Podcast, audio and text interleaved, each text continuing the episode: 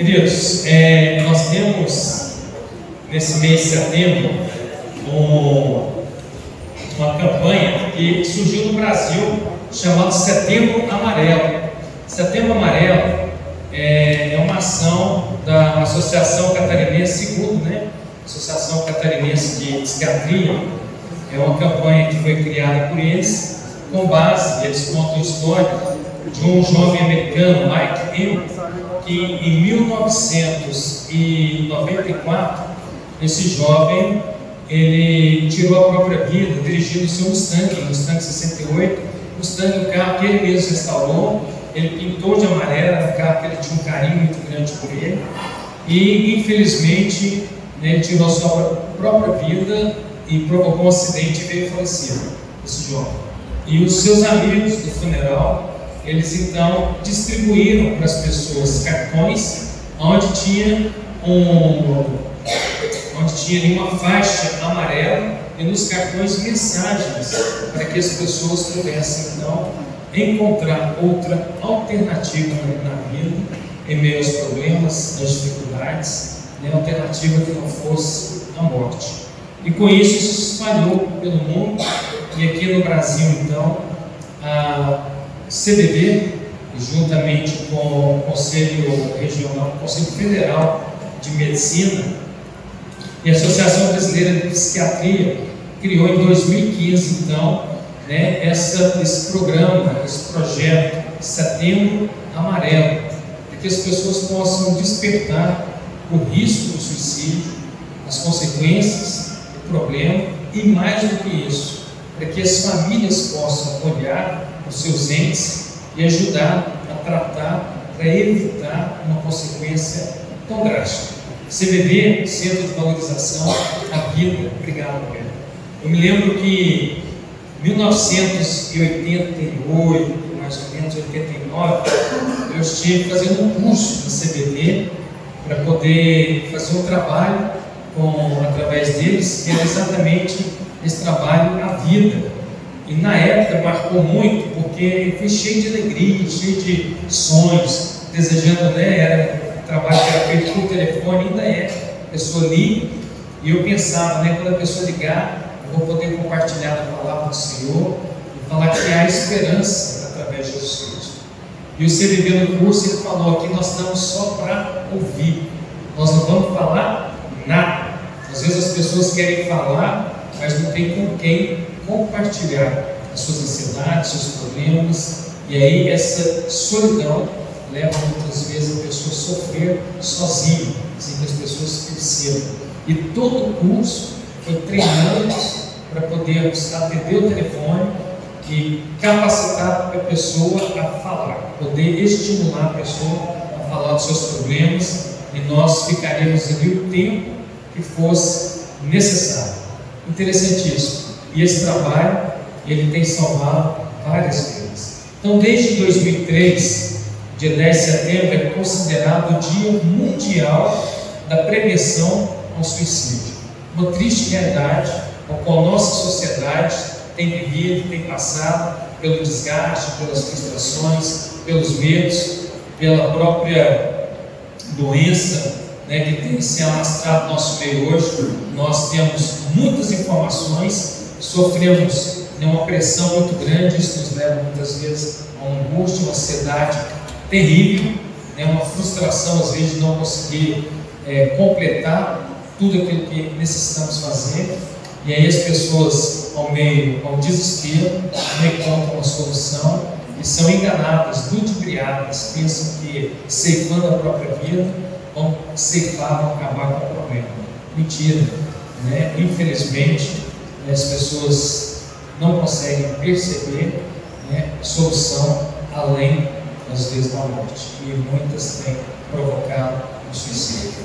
Abra, por favor, sua Bíblia em 1 Reis, capítulo 19. Nós vamos ler do verso 1 ao verso 18. 1 Reis 19, 1 ao 18.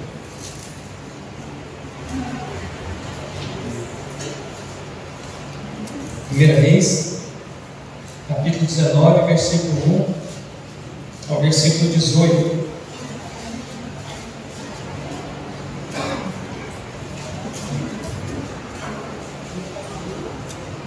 Primeira Reis, capítulo 19, lá no Antigo Testamento, verso 1 ao 18.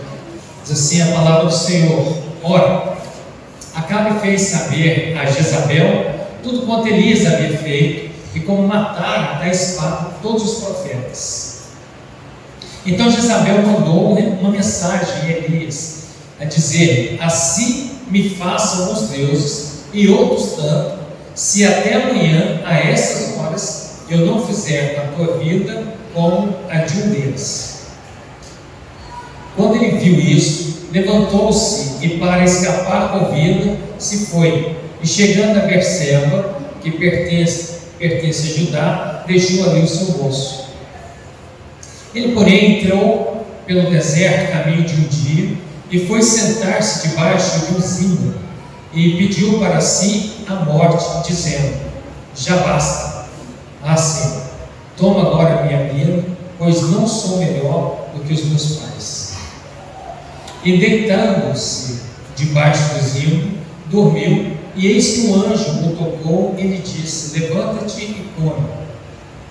Ele olhou, e eis que à sua cabeceira estava um pão cozido sobre a brasa e uma botija de água. Tendo comido e bebido, tornou a deitar-se. O anjo do Senhor veio segunda vez, tocou e lhe disse: Levanta-te e come, porque demasiada longa de ti será a viagem. Levantou-se, pois, e comeu e bebeu, e com a força desse alimento caminhou 40 dias e 40 noites até Horeb, o monte de Deus. Ali entrou numa caverna, onde passou a noite, e eis que lhe veio a palavra do Senhor, dizendo: Que, vá, que fazes aqui, Elias? Respondeu ele: Tenho sido muito zeloso pelo Senhor Deus dos exércitos porque os filhos de Israel deixaram o teu pacto, derrubaram os teus altares e mataram os teus profetas à espada. E eu, somente eu, fiquei e buscam a minha vida para me tirarem. Ao qual Deus lhe disse: Vem cá fora e põe-te no monte perante o Senhor. E eis que o Senhor passou em um grande e forte vento fendia os montes e despedaçava as peias diante do Senhor. Porém, o Senhor não estava no vento, e depois do vento, um terremoto. Porém, o Senhor não estava no terremoto. E depois do terremoto, o fogo. Porém, o Senhor não estava no fogo. E ainda depois do fogo, uma voz mansa e delicada. E ao ouvi-la, Elias cobriu o rosto com a capa e saindo, pôs-se à entrada da caverna. E eis que lhe veio uma voz que dizia: Que fazes aqui, Elias? Respondeu ele: Tenho sido muito zeloso perante o Senhor Deus dos exércitos, porque os filhos de Israel deixaram o teu pacto, derrubaram os teus altares e mataram os teus profetas a espada.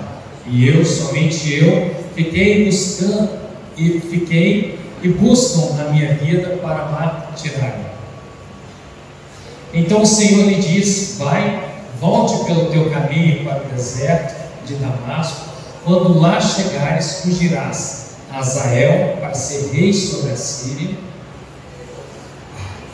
E a Jeú, filho de Nis, fugirás para ser rei sobre Israel, bem como Eliseu, filho de Safate, de Abel, meu lar, fugirás para ser profeta em teu lugar. 17.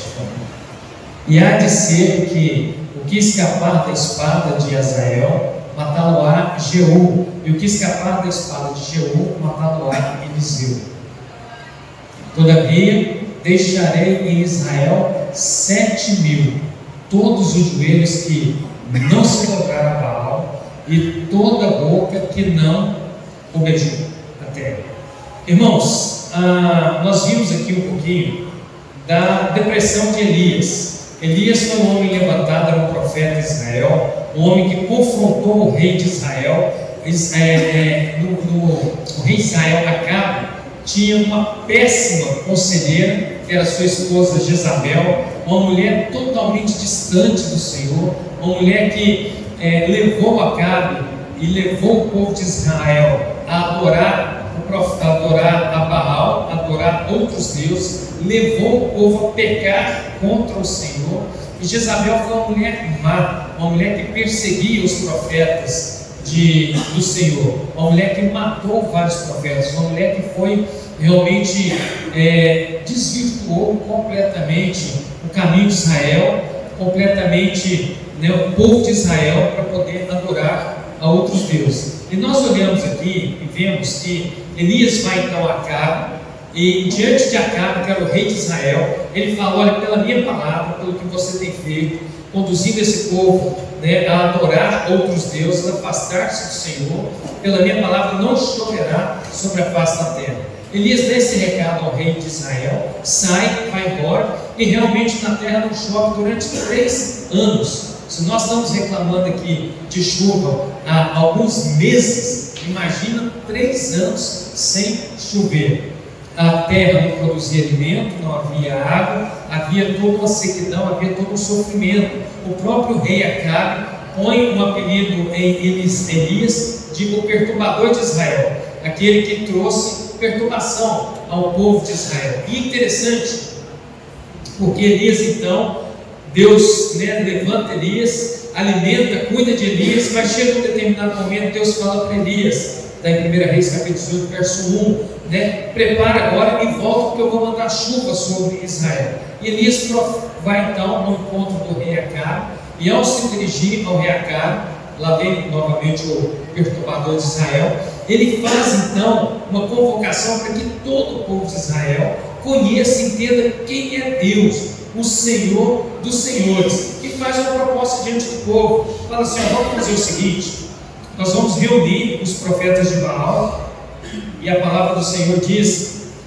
que havia ali 450 profetas de Baal e apenas Elias, o único profeta, que era o profeta do Deus vivo, e ele fala: vamos reunir vamos levar dois novilhos, um para os profetas de Baal, outro para mim. Eles vão montar o altar, vão preparar, vão sacrificar e vão clamar a Deus. E o verdadeiro Deus vai descer fogo do céu vai consumir o holocausto. E aí o povo acha legal, fala, joia, porque assim nós vamos ver quem é o verdadeiro Deus. E aí eles vão, reúnem então, e os profetas de Baal começam desde manhã a orar, a clamar, a buscar ali né, Baal, e nós sabemos que né, não ia se manifestar, Elias tinha essa consciência, e no final já da manhã, ó, né, meio-dia mais ou menos, Elias ainda curte, zomba deles, fala: olha, ore, gritem mais alto. Às vezes ele está ocupado, às vezes ele está dormindo, não está ouvindo, e zomba desses homens, esses homens desesperados, e aí cessa o tempo deles. Elias é interessante, porque lá no Monte Carmelo, ele então vai e restaura o altar do Senhor. Ele pega 12 pedras que representavam as 12 tribos de Israel, restaura o altar do Senhor, e lá no Monte Carmelo, na margem do mar Mediterrâneo, ele pede então, faltava o que? Água naquela época, não chovia. E ele pede para que aqueles homens então desçam com quatro cântaros, encham de água do mar, vem e joguem sobre a lenha. Quem faz churrasco que sabe a dificuldade que é a gente acender uma lenha, está úmida, molhada. E ele faz isso três vezes com aquele povo. Esses homens descem, vão lá no mar, pegam água, voltam e jogam em cima do altar de Elias. Elias clama ao Senhor. E Deus, a palavra do Senhor diz que desceu fogo do céu e consumiu todo o holocausto, consumiu as pedras, consumiu a lenha, consumiu a terra e lambeu as águas. Ou seja, ali o povo se deparou com o Senhor dos Senhores, com Deus de Israel. Um Deus que é poderoso para fazer infinitamente mais do que pedimos ou pensamos. Na hora, o povo começou a gritar e exaltar, dizendo que o Senhor é Deus. Reconheceram que o Deus de Elias era o verdadeiro Deus. E Elias dá uma ordem então para que esse povo eliminasse, matasse os 450 profetas de Baal. Eles tiraram a espada e mataram esses profetas, pela determinação da própria lei de Moisés. A própria lei lá atrás dizia que se o profeta falasse em nome de Deus e não acontecesse a profecia, ele deveria ser morto, porque esse era um falso profeta, ou seja, a própria lei dava legalidade, determinava que os profetas, falsos profetas, fossem eliminados, fossem mortos. E Elias faz exatamente isso, determina. E esse profeta, então, né, os 450 profetas são mortos. Aí a gente depara aqui, depois dessa vitória, dessa gloriosa vitória, de Elias poder então, né, em nome do Senhor, vencer essa batalha e buscar trazer Israel de volta para a presença do Senhor. Só que Elias não eliminou o causador de todo esse problema, que era quem? O próprio rei Acabe, que deveria conduzir o povo de volta ao Senhor. E aí, Jezabel, que é o texto que nós lemos aqui, 1 Reis capítulo 19, versículo 18, ao ficar sabendo do que Elias falou, do que Elias fez, do que aconteceu ali no Monte Carmelo, Jezabel então manda uma, um recado para Elias, no verso 2. Põe, por favor, Stanley 19, verso 2. Avisa Elias que dentro de 24 horas, ou seja, amanhã, a esse horário, vai acontecer com ele o que ele fez com os profetas. Ele será morto. Dentro de 24 horas, eu matarei Elias. E ela fala mais: e se eu não fizer isso que os próprios deuses fazem, o que aprove, o que quiserem fazer comigo? Porque eu estou, é como se ela falasse assim: eu estou prometendo, determinando, Elias será morto dentro de 24 horas. Só que Elias é um profeta, é um homem do Senhor. Só que um homem limitado, com seus medos, com sua realidade, acabou de experimentar o milagre de Deus, acabou de testemunhar o poder de Deus sobre a face da terra, mas é um homem que tem também a sua limitação. E é interessante porque a ameaça de Jezabel fez com que Elias fugisse e saísse da região ali do território, do reinado de Acabe. E ele vai então agora para uma outra região, temendo por sua vida. Põe por favor, verso 3, estando. Observa aí, temendo, pois Elias levantou-se e para salvar a sua vida, se foi e chegou a Berseba, que pertencia a Judá, não mais a Israel. Agora ele está em outra região, em outro território, e ali deixou seu moço, seu companheiro. Né? E aí ele foge então, vai para o deserto e anda durante o dia inteiro no deserto. Ao chegar né, debaixo ali, ele encontra ímãos é uma árvore pequena, uma árvore de dois metros e pouco, mais ou menos, e ali embaixo, na sombra, ele está fugindo de Jezabel para preservar a sua vida, mas ele, é, é aquele grito, né? Basta, chega, não consigo mais lutar, estou exausto, não tenho mais para onde fugir. E nesse momento, ele mesmo, em sua exaustão, põe aí no verso 4, por favor, é, Stanley. Ele mesmo, porém, se foi para o deserto, caminho de um dia, assentou debaixo dos e pediu para si a morte. Essa aí é a tradução? Ele, porém, entrou pelo deserto, caminhando a caminho de um dia, e foi sentar-se debaixo de um zimo e pediu para si a morte, dizendo: Já basta. Ou em algumas traduções, basta. Ah, Senhor, toma agora a minha vida, pois não sou melhor do que os meus pais. Depressão, irmãos, é interessante quando a gente olha para a ciência, entende um pouco como funciona a ciência. A depressão ela é uma ação na nossa mente. Nós temos neurônios, esses neurônios se comunicam através das sinapses, emana informação e manda energia de um para o outro. E nós temos dentro das, das químicas do nosso cérebro uma química chamada dopamina. E é interessante porque a depressão é exatamente a diminuição dessa dopamina, nessa sinapse onde tem os neurotransmissores que comunicam um com o outro. Por isso, muitas vezes, às vezes, olha para uma pessoa que está deprimida e fala assim: ah, fulano é preguiçoso, fulano só quer ficar deitado, fulano está reagindo diante da vida e não consegue perceber, às vezes, uma limitação física, uma limitação orgânica. E muitas vezes a pessoa fala, principalmente no meio evangélico, você precisa ter fé, você precisa reagir, você precisa sair desse, desse medo seu, você precisa sair dessa situação que você está. Só que vai além, irmãos, da fé. É uma situação orgânica, uma situação que muitas vezes foge do nosso próprio controle. Por isso nós precisamos buscar a ciência, e na ciência nós temos, Deus deu sabedoria ao homem, capacidade ao homem, medicações onde age exatamente nessas sinapses, age nesses neurotransmissores e eleva então a dopamina e tira a pessoa dessa depressão. E a depressão é uma tristeza profunda, uma angústia e uma ansiedade terrível. A pessoa não acha solução e não acha motivação diante da vida. Nós precisamos, como família, como povo de Deus, perceber as pessoas que estão à nossa volta e cuidar com amor dessas pessoas. Elias está fugindo aqui da presença do rei Acabe, porque ele queria preservar a sua vida. Só que Elias estava exausto. A exaustão nos leva também e dificulta assassinatos. Nos leva, nos leva a esse abatimento, essa tristeza, a, esse, a, a ausentar-se da vida, ao querer às vezes né, não achar solução e ficar deitado, ficar isolado, ficar no quarto escuro, porque eu não vejo solução, motivação, alegria diante da vida. E é interessante porque Elias está buscando preservar a sua vida debaixo daquela árvore, no deserto, cansado, ele pede, ele ora próprio Deus, basta, chega, cansei, não consigo mais, leva-me, tira minha vida, porque eu sou melhor do que os meus pais.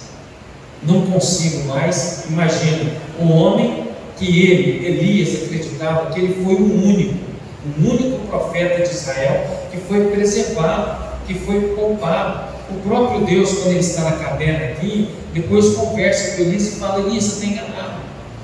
Eu preservei outros profetas também. Não é você o único profeta que foi preservado. Mas antes de Deus ter essa conversa com Elias, Deus manda então, nesse momento de exaustão, de cansaço de Elias, que os anjos, põe por favor, verso 5, estando, que os anjos cuidassem de Elias. É interessante porque muitas vezes, irmãos, diante das nossas lutas, nossa fragilidade, né, do silêncio de Deus, a gente ora e não vê uma resposta de Deus, a gente ora e não consegue ver às vezes a solução, né, o, resolver do nosso problema. Mas ali Elias, quando está abatido, debaixo da árvore, dormindo, falando, Senhor, leva, acabou, né, para mim chega, basta, não tem mais solução, né?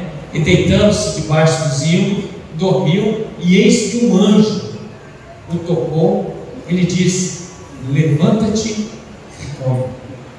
Muitas vezes, na nossa exaustão, no nosso cansaço, o que nós precisamos é descansar, é ter um momento de descanso, aquele momento onde você se alimenta bem, onde você dorme, onde você tem um momento de prazer, um momento de alegria, um momento de refrigério. Por isso Deus colocou nos dez mandamentos um mandamento, não é sugestão de Deus. Deus não está falando assim, ó, vou sugerir a vocês, guardem o sábado. Deus dá uma ordem para todos nós. Guardem o dia de sábado, que é o dia que eu separei e santifiquei. E ele vai além. Ninguém na sua casa, casa faça trabalho nenhum. Não só você, você não vai envolver ninguém. Esse é o dia de descanso, é o dia do Senhor, é o dia que Deus separou para você poder ter um lazer, um descanso, um prazer, buscar a presença do Senhor. Nós temos o domingo, porque né, Deus, Jesus ressuscitou no domingo, nós separamos o domingo para poder cultuar e adorar o Senhor. Mas no mundo que nós vivemos hoje, nós temos todos os comércios funcionando no domingo. Existe um projeto de lei tramitando no Congresso Nacional para que todos os dias sejam dias de produção. Nós olhamos para a China, olhamos para o Japão, países de primeiro mundo, muitos falam esses países se destacaram porque trabalham. E as pessoas ao trabalharem ali, produzem, e ao produzir elas têm ganho, e aí leva o desenvolvimento desse país. Mas não olham o sofrimento, as consequências em cima desse povo, principalmente na China. Nós olhamos, eu estava vendo um amigo que foi para lá para trabalhar, um brasileiro, e se adaptou. Ele falou, rapaz, aquilo lá é loucura. Lá você não tem descanso, não tem feriado, não tem final de semana, você trabalha todos os dias igual escravo. Eu falei, mas você não quer ganhar dinheiro? Você não quer desenvolver? Não quer estar no país do primeiro mundo? Eu falei, mas não tem jeito. Eu vou morrer lá trabalhando com aquele povo e não vou ver o resultado. Então nós precisamos ter um dia de descanso. Um dia que você separa para o seu lazer. Um dia que você separa para estar com a família. Um dia que você reúne. Um dia que você pode estar junto, tendo prazer, sem cobrar, sem trabalhar. E aí eu acho interessante, irmãos, porque é, a, a, família da Denise, a família da minha esposa é adventista. E, e eles são muito disciplinados nisso. Por quê? Porque eles acreditam que guardando os dez mandamentos, você não salvo. Se não guardar um mandamento, aí estão perdidos. Então tem que guardar o sábado. E eu acho interessante porque, na época, minha sogra, ela fazia todas as coisas na sexta-feira, toda a comida para o sábado, deixava tudo pronto. E no sábado, né, de sexta para sábado, esse tem o pôr do sol, quando chegava no pôr do sol, orava, começava o sábado, cantava, estava junto ao Senhor, aí era o tempo da família, ficar junto, reunido, conversar, e aí pegava aquelas coisas, esquentava, jantava, no outro dia não tinha que comprar nada, não tinha que preparar nada, o almoço estava. Disciplina. Esquentava, almoçava junto, passava o tempo junto, descansava, saía, tinha um momento de lazer. Elias, na sua exaustão, na sua luta ali, o anjo fez exatamente isso com ele. Coma, depois de novo, come novamente. Verso né, 8, por favor, Stan. Né, o anjo por duas vezes levou comida e falou: Prepara, porque a sua jornada é longa. Você vai caminhar agora e você né, vai sair dessa né, vai sair dessa depressão, dessa situação que você está. Levantou-se, pois, e comeu e bebeu pela segunda vez, e com a força desse alimento caminhou 40 dias e 40 noites até Horeb, o monte de Deus. Esse monte Horeb aqui, exatamente o monte ali onde o Senhor falou com Moisés, ficava entre o Egito e entre a, a, a parte de Israel. É, no Monte Horeb, observa que ele leva 40, diz o texto, 40 dias e noite caminhando. Para o homem que estava abatido, cansado, querendo morrer, agora ele foi revigorado, porque alimentou, bebeu água, descansou e agora está pronto para uma nova jornada. A vida é assim. Nós precisamos, irmãos, ser revigorados para continuar lutando.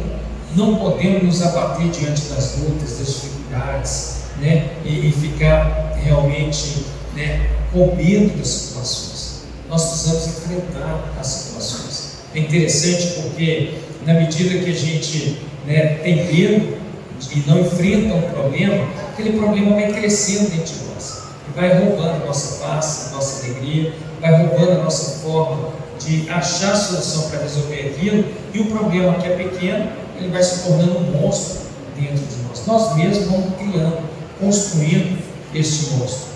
Depois do descanso, ele estava pronto para enfrentar outros problemas. E vai, sai daquela situação e vai agora, que é o Monte Oreb, que é o Monte Sinai, né? vai ao encontro do Senhor. E lá no encontro de Deus é fantástico Põe aí, por favor, Stan, o verso é, de número 9. Observa no texto que diz: ali, ao entrar numa caverna, onde passou a noite, e eis que lhe veio a palavra do Senhor e disse: O que faz aqui, Elias? Olha, próprio Deus, onisciente, onipresente, que conhece todas as coisas, fazer uma pergunta dessa para Elias: O que você está fazendo aqui dentro dessa caverna? O que você veio fazer aqui no monte, onde eu né, manifestei a Moisés, conversei com Moisés, o que você está fazendo aqui? Deus sabe, mas Deus quer ouvir de nós. Deus quer construir em nós essa percepção. O que de fato nós queremos? O que nós esperamos do Senhor? O que nós estamos pedindo para o Senhor? Não estou aqui por estar. Não. Elias foi para lá com propósito foi conduzido pelo próprio, né, a situação que ele estava vivendo naquele meio e pelo renovo que o anjo tinha cuidado dele lá no deserto. Observa no verso 10 ele responde: Tenho sido zeloso, Senhor Deus dos exércitos, porque os filhos de Israel se deixaram por abandonar a sua aliança, derribaram os seus altares e mataram os seus profetas à espada. E eu fiquei só. e procuram tirar-me a vida. Está Elias novamente lutando pela sua vida. E Deus vai, põe-se na brecha, põe-se na fenda, aguarda ele. E aí passa, primeiro, uma ventania, um vento muito forte, e é interessante porque esses quatro eventos da natureza, eles representavam a presença de Deus. Observa que quando Moisés, quando a gente olha lá, né, é, quando Moisés sobe o Monte Sinai, houve uma tempestade, relâmpagos, uma grande ventania, porque a manifestação de Deus, Deus estava ali e Deus fala com Moisés. E passa primeiro então a ventania, depois do grande o vento forte, né, fendia os montes, despedaçava as pedras diante do Senhor, porém o Senhor não estava no vento. Depois do vento, um terremoto, mas o Senhor não estava no terremoto. Depois do terremoto, um fogo, mas o Senhor não estava no fogo. E depois do fogo, um cicílio tranquilo e suave. Deus jamais havia se manifestado dessa forma. Momento de quietação, de silêncio. A sardinha, estava fogo lá. Interessante que o Samuel fala, está quente. Né? Realmente, né? você olha, irmãos, quando Moisés vai de encontro, que atrai ele a presença do Senhor, ele vê uma sarça, uma planta do deserto baixa, pegando fogo e essa planta nos consumia, não acabava. Ele olha aquele evento e fala: O que é isso? Que está acontecendo? E ele vai em direção dessa planta para poder entender aquilo, aquele fogo que representava a presença do Senhor. E Deus fala para Moisés: Tira a sandália, porque é externo, santo, está na presença do Senhor. E aqui, todos os eventos que o homem já havia experimentado na presença de Deus, e nenhum deles Deus estava presente, mas no silêncio Deus se manifesta a eles. Muitas vezes nós oramos, buscamos a presença do Senhor, esperamos o agir de Deus imediatamente, trazendo a solução para o nosso problema, mas não temos a paciência para aguardar o tempo de Deus, de entender que Ele é Deus, Ele age no tempo dele, da forma dele, na vontade dele. É descansar no Senhor.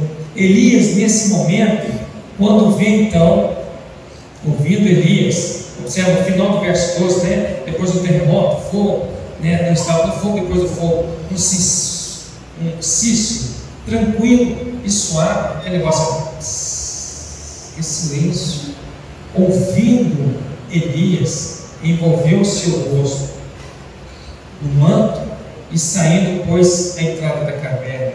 Eis que lhe veio a voz do Senhor e pergunta de novo a Elias: O que faz aqui, Elias?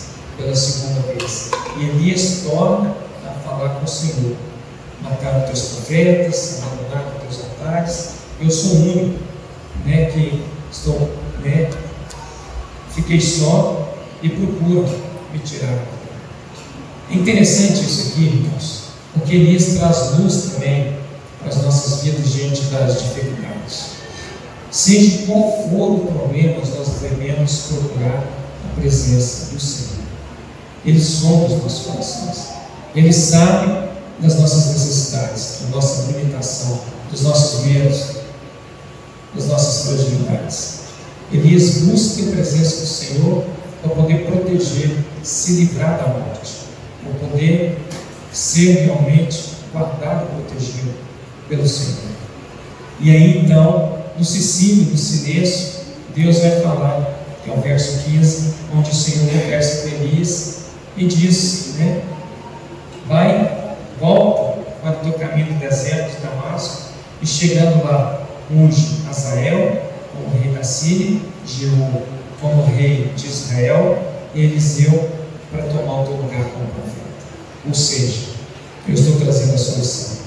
Eu estou agora trazendo uma nova liderança. Eu estou conduzindo o povo agora para diante da minha presença, através desses homens que eu levantando. Volta e unge esses homens, como rei da Síria, rei de Israel e o novo profeta para Israel que vai tomar o seu lugar, que é Eliseu.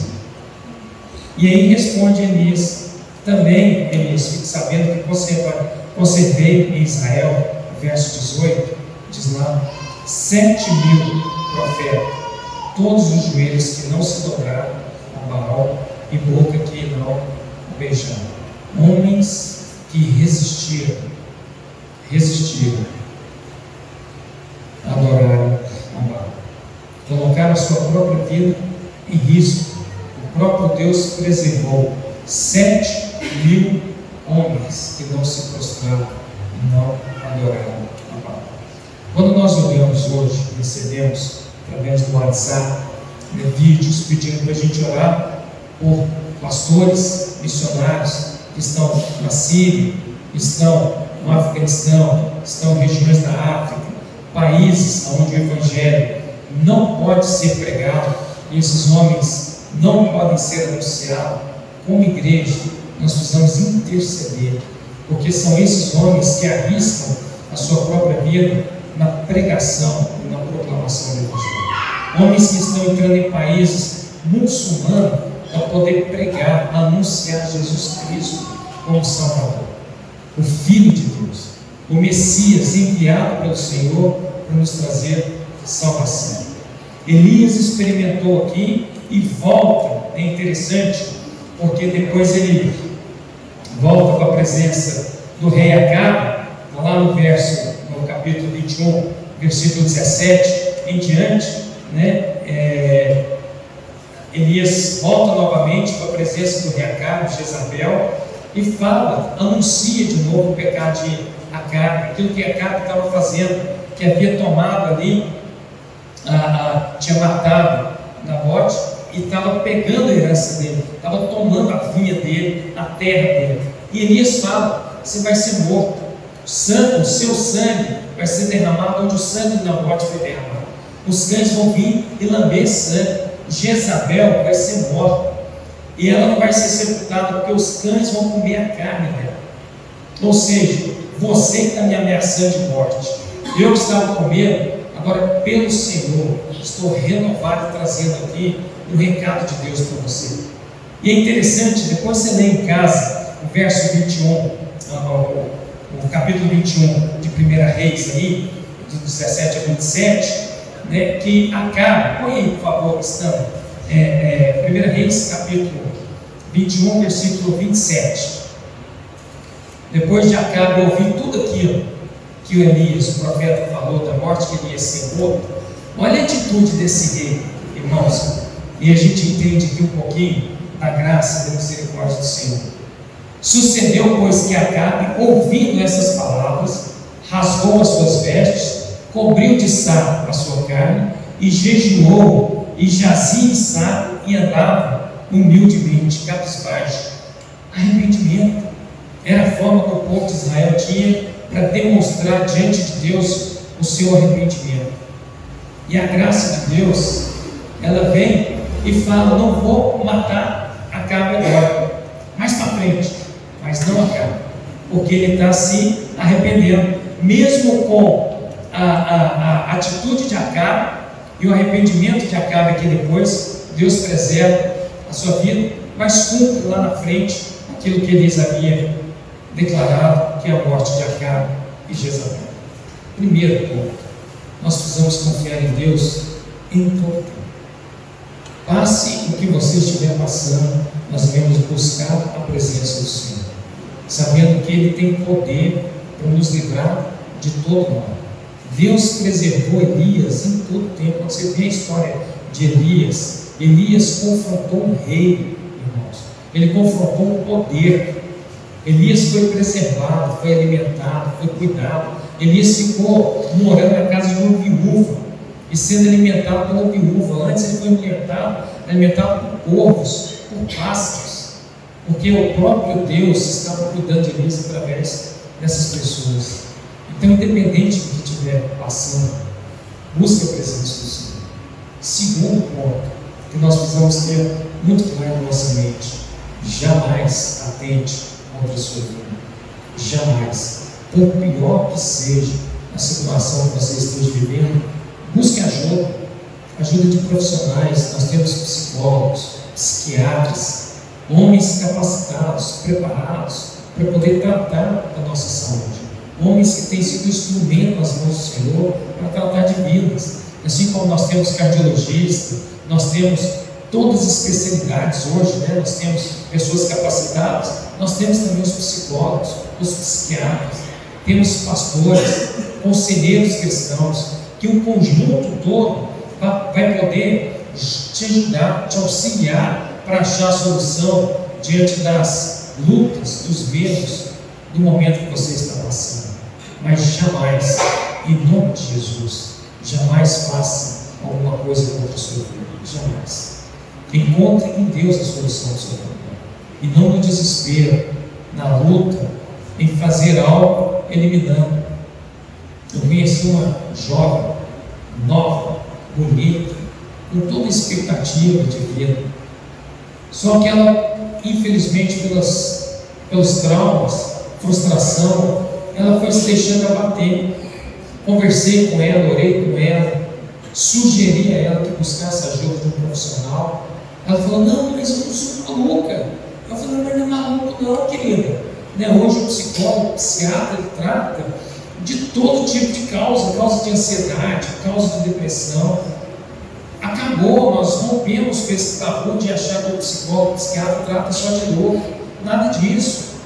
Pessoa que não está dormindo, muitas vezes está fazendo tratamento com psicólogo, com psiquiatra, e melhora, e você tem a sua qualidade de vida. Ela falou, tá, vou ver se eu realmente eu busco ajuda. Até sugeriu alguns nomes. Não buscou. E achou que ela sozinha fosse conseguir a solução do seu problema. Até o dia que eu recebi um telefonema, a família me comunicando que ela havia suicidado. Com tristeza. Mesmo tempo eu fiquei assim, né? A gente pensa, poxa, poderia ter feito tantas coisas, de onde foi que eu errei?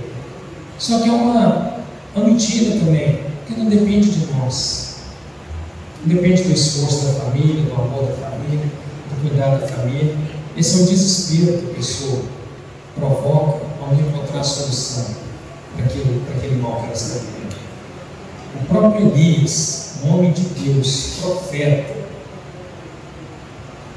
que viu o poder de Deus lá no Monte Carmelo, eliminou 450 profetas de Baal. Um homem que tinha experimentado ali a presença poderosa do Senhor, se deprimiu depois, ao ser ameaçado. Ele sabia o risco de Jezabel. Mas foi cuidado tratado pelo Senhor. E a história no final aqui, a gente vê, é bonito, que Jezabel e Acabe realmente são mortos, Deus levanta então esses homens que Elias ungiu para ser rei da Síria e Israel. Preparou Eliseu para substituir Elias. E Elias vai embora com um carruagem de fogo. Um redemoinho passa, leva o seu corpo, que até hoje não tem notícia. Elias foi trasladado, Elias foi levado vivo ao céu não passou pelo processo da morte. Elias foi preservado pelo Senhor. Isso nos deixa também uma certeza da esperança. Tudo passa. Tudo passa. Pode ter certeza disso, irmãos. Vai passar. A dor, o sofrimento, a angústia, o medo. Mas busca a presença do Senhor que a gente consegue atravessar esse caminho com paz, com esperança, sabendo que Ele tem cuidado das nossas vidas. Nós cantamos aqui, quando o monte, quando Elias, depois de matar os profetas de Baal, ele vê realmente onde ninguém via, num céu azul, escaldante, imagina, né? Sol, céu de meio-dia, uma hora da tarde, duas horas da tarde. Ele olha e vê lá uma nuvenzinha do tamanho mão, e fala para o rei, fala para o povo: desce, porque vem chuva. Vai chover. E chove sobre a face da terra. E Deus traz então para Israel o refrigério, depois de eliminar aqueles que estavam levando o povo para distante do Senhor. Que Deus nos abençoe, sustentando as nossas vidas, renovando as nossas forças, e que nós possamos, como igreja, cuidar um dos outros, entender a importância desse setembro amarelo, Nós temos aí, né, cada mês agora também dando uma cor, uma campanha para tratar de um problema na nossa geração, na nossa humanidade. Nós precisamos levar a sério o perigo da depressão e o risco do suicídio. Não podemos brincar, nós precisamos interceder e cuidar daqueles que estão enfermos, necessitando de cuidado. Que nós possamos ser capacitados para poder abençoar vidas que estão no nosso meio. Feche os olhos, vamos orar. Deus, nós te agradecemos, porque, ó Deus, temos esperança no Senhor, depositada no Senhor. Por mais difícil que seja o caminhar, as lutas, os medos, as decepções, Deus, nós sabemos que podemos confiar no Senhor e esperar no Senhor. Vem de encontro a tua igreja em nome de Jesus, Pai. Traga paz ao nosso meio, sustenta as nossas vidas, renova o nosso vigor, assim como o Senhor fez com Elias. Nos dê um tempo de descanso, de refrigério, de renovo, e que possamos continuar juntos com o Senhor, rompendo em fé, caminhando, levando, Pai, as boas novas do Senhor. Cuida da tua igreja em nome de Jesus. Possamos observar as pessoas que estão à nossa volta. E como instrumento do Senhor, Pai, possamos também cuidar dessas pessoas, para que não entrem no desespero, não sejam abatidas, ó Pai, e levadas ao suicídio. Mas em nome de Jesus, que nós possamos ver a tua graça, a manifestação do teu amor.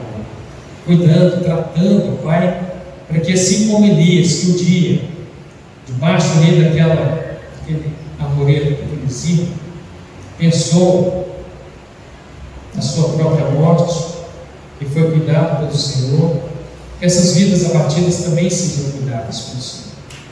Cuida da nossa família, Pai, dos nossos lares. Afasta de nós todo mal e sustenta as nossas vidas, Pai. Nós pedimos em nome de Jesus.